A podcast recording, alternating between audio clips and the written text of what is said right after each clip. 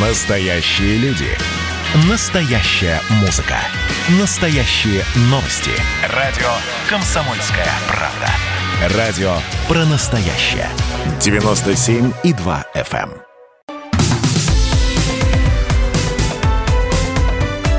Как дела, Россия? Ватсап-страна!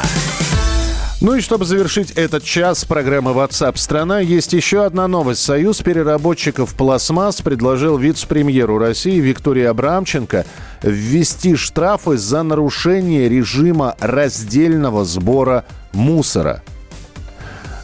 Это здорово, это великолепно, так и хочется сказать. Только при этом возникает вопрос, слушайте, а у нас везде есть возможность э, раздельного сбора мусора – вот я живу в доме, вы простите, я сейчас на личном примере. Я живу в доме, у меня мусоропровод. У меня труба э, в финале мусоропровода не расстраивается, и нету трех отверстий, куда можно в одно пластик, в другой пищевые отходы, в третье стекло. У меня все сваливается в одну большую трубу. Называется мусоропровод. Кто будет оштрафован? Строитель этого сталинского дома, в котором я живу? ТСЖ, которые не могут э, современный, э, наверное, завар... А, нет, они, они, испугавшись штрафов, они что могут сделать? Они могут заварить этот самый э, мусоропровод и поставить три разноцветных контейнера рядом с домом. С нами на прямой связи советник Центра экологической, э, советник Центра экологической промышленной политики Владимир Марьев. Владимир Александрович, здравствуйте. Здравствуйте. Здравствуйте. Ну, Добрый день. что скажете? Штрафовать, вот. Вы знаете, штрафовать это самое простое, а, наверное, в первую очередь надо создать условия для того, чтобы вам было удобно. А вот все, что у вас образуется, я, например, честно могу сказать, э, да, я живу на десятом этаже, и а, все сухое, что у меня образуется, значит, а, та же самая, те же самые бутылки, я их, ну, ну так получилось, я их мою, и а, их, так сказать, сжав у, у, усилием руки, я все это складываю в пакет, потом сношу вниз. Мне это совершенно несложно. Для того, чтобы не смешать а отходы, я прошу прощения, немножко поправлю, да, отходы и мусор две разные вещи. Мусор это когда все смешанное. Угу. Вот, я, я вношу отходы в те самые а, баки, которые находятся на контейнерной площадке. Сложности в этом вообще никакой нет. Так живет мир, так жил Советский Союз, если вы помните.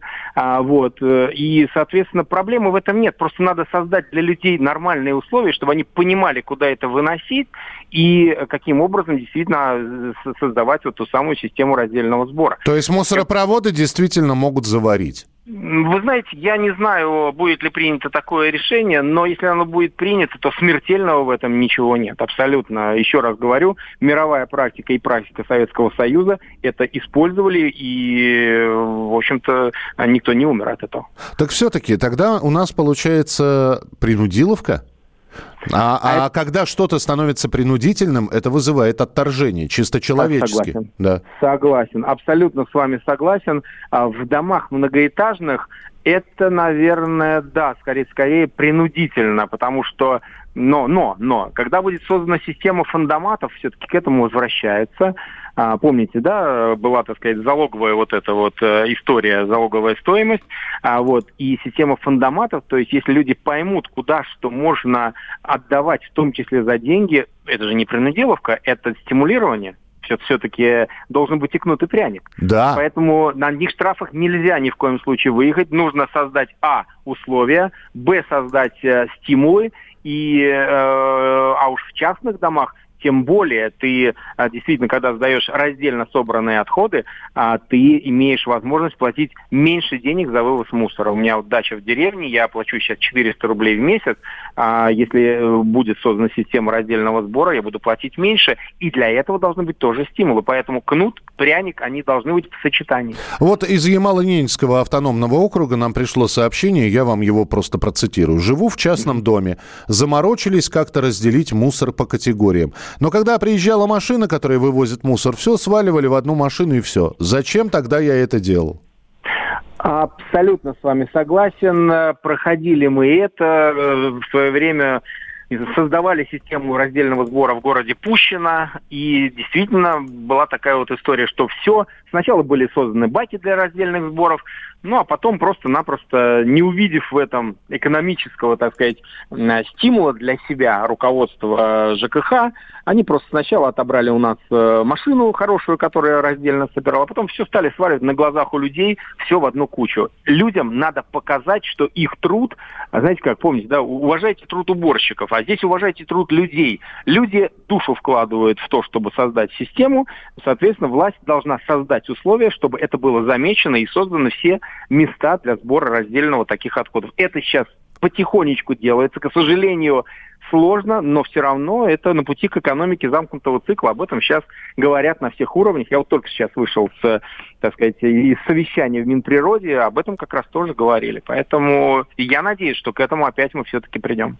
Спасибо большое. С нами на прямой связи был Владимир Марьев, советник Центра экологической промышленной политики. Следствие утверждало, что он стрелял в Чубайса. Два года он провел в Кремлевском Централе и добился своего полного оправдания. Радио «Комсомольская правда» и адвокат-писатель Иван Миронов представляют проект «Линия защиты». Передача о том, что безвыходных ситуаций не бывает.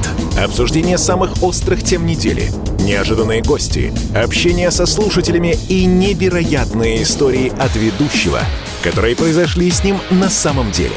Все это «Линия защиты Ивана Миронова». Слушайте каждую пятницу в 6 часов вечера по московскому времени.